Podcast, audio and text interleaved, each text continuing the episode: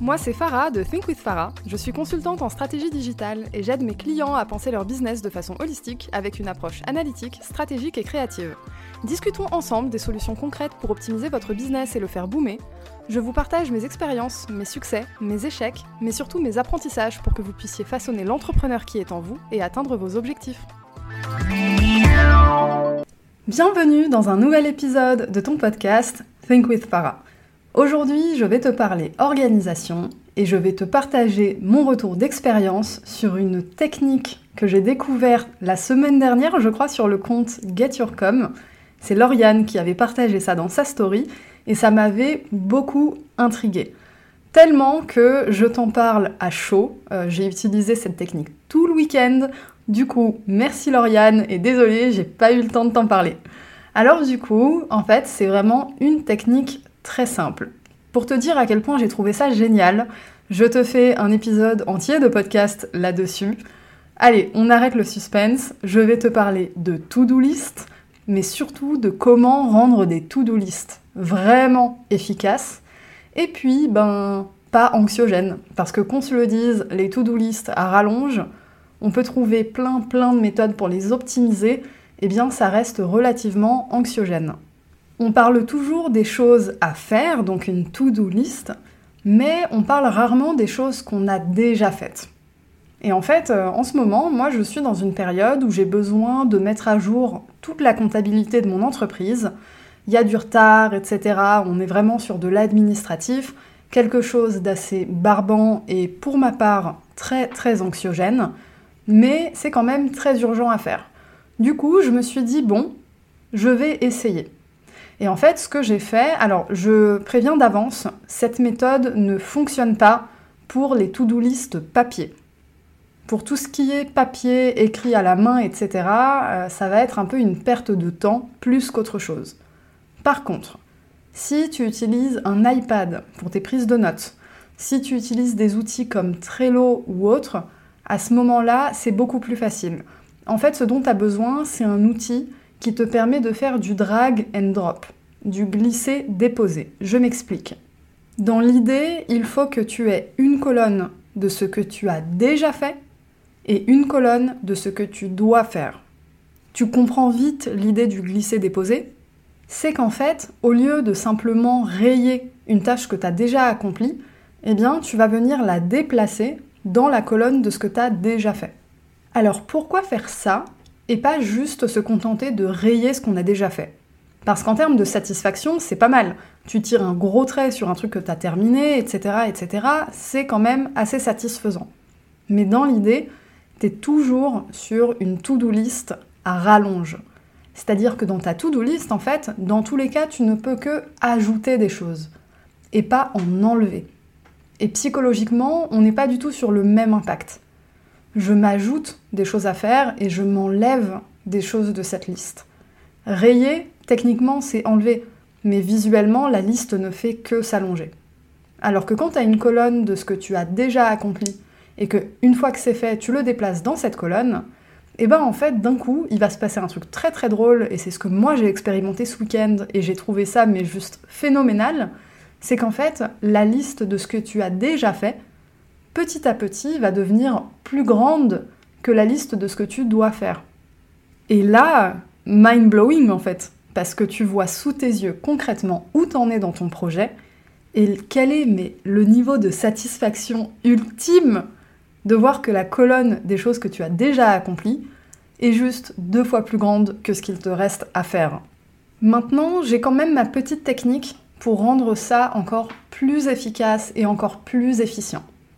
Quand on fait des to-do list, on a tendance à écrire mécaniquement ce qu'on a à faire, c'est-à-dire les grandes tâches. C'est à la fois bien et à la fois pas bien. Pourquoi c'est bien? Parce que ça évite d'avoir des to-do list à rallonge. Pourquoi c'est moins bien? Parce qu'en fait, tu perds une vision du détail, c'est-à-dire quelles sont les sous-tâches que je dois accomplir. Pour ça, des outils comme Trello sont très bien, parce que tu peux créer comme des, des cards, en fait, des espaces, avec la tâche générale, et dedans tu peux intégrer la checklist associée à cette tâche. Donc on est bien sur un système de tâches et de sous-tâches. Moi là ce week-end j'ai expérimenté travailler sur mon iPad. Donc en fait, je faisais ma to-do list à la main. C'était juste une prise de notes avec le stylet et ça m'a permis de faire le glisser-déposer parce que du coup, j'ai pu en fait sélectionner mes zones de texte quand j'avais terminé quelque chose. Et ben là, du coup, j'ai pris le temps d'écrire chacune des sous-tâches. C'était volontaire de ne pas les associer à des tâches, je dirais, générales, comme on pourrait faire dans Trello, parce que je suis de toute façon sur de l'administratif, et que moi, ça me permet de switcher d'une sous-tâche à une autre quand mon cerveau a besoin de faire un break, mais que j'ai quand même besoin d'avancer. Et du coup, plutôt que d'ouvrir une carte, d'en fermer une, en ouvrir une autre, etc., j'ai d'office toute la liste sous les yeux.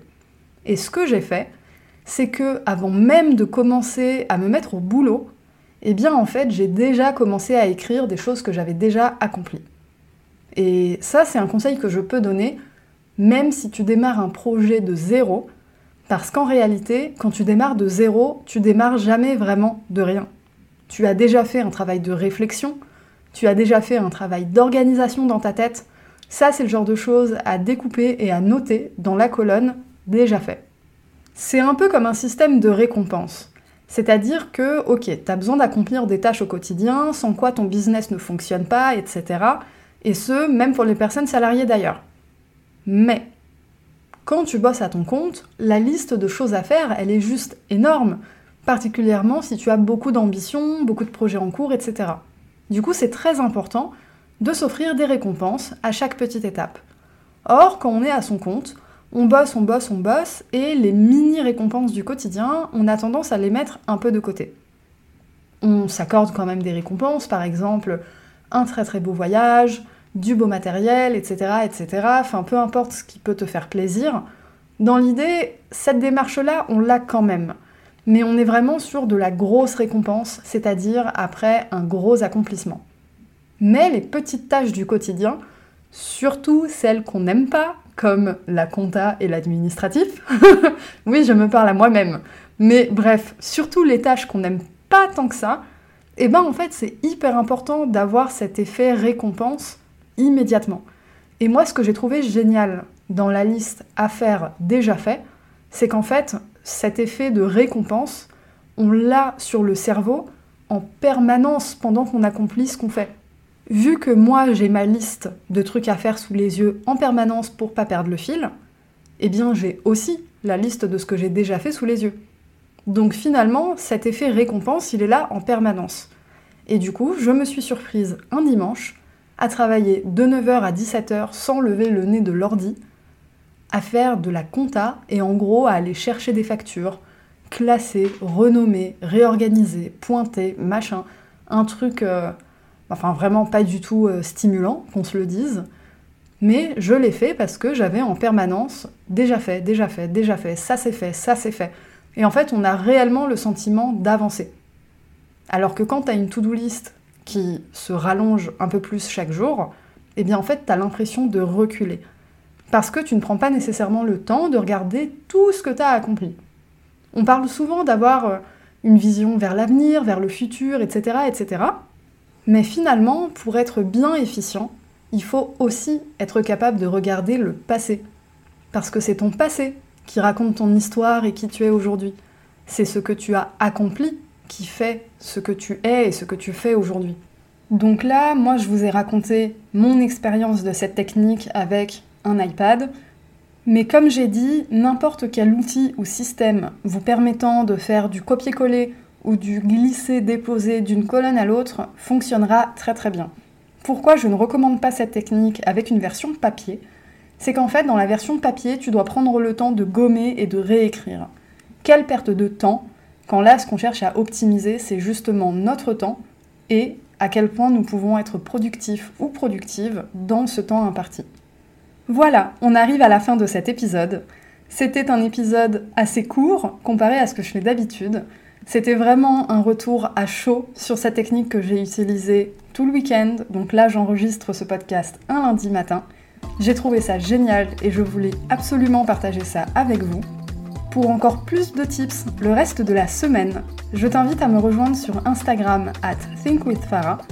Tu peux aussi bien sûr faire un tour sur Apple Podcast et noter mon podcast, lui mettre 5 étoiles entre parenthèses et un gentil commentaire. Ça boostera le référencement de mon podcast et ça permettra à d'autres entrepreneurs ambitieux et ambitieuses de me trouver. Sur ce, je te dis à la semaine prochaine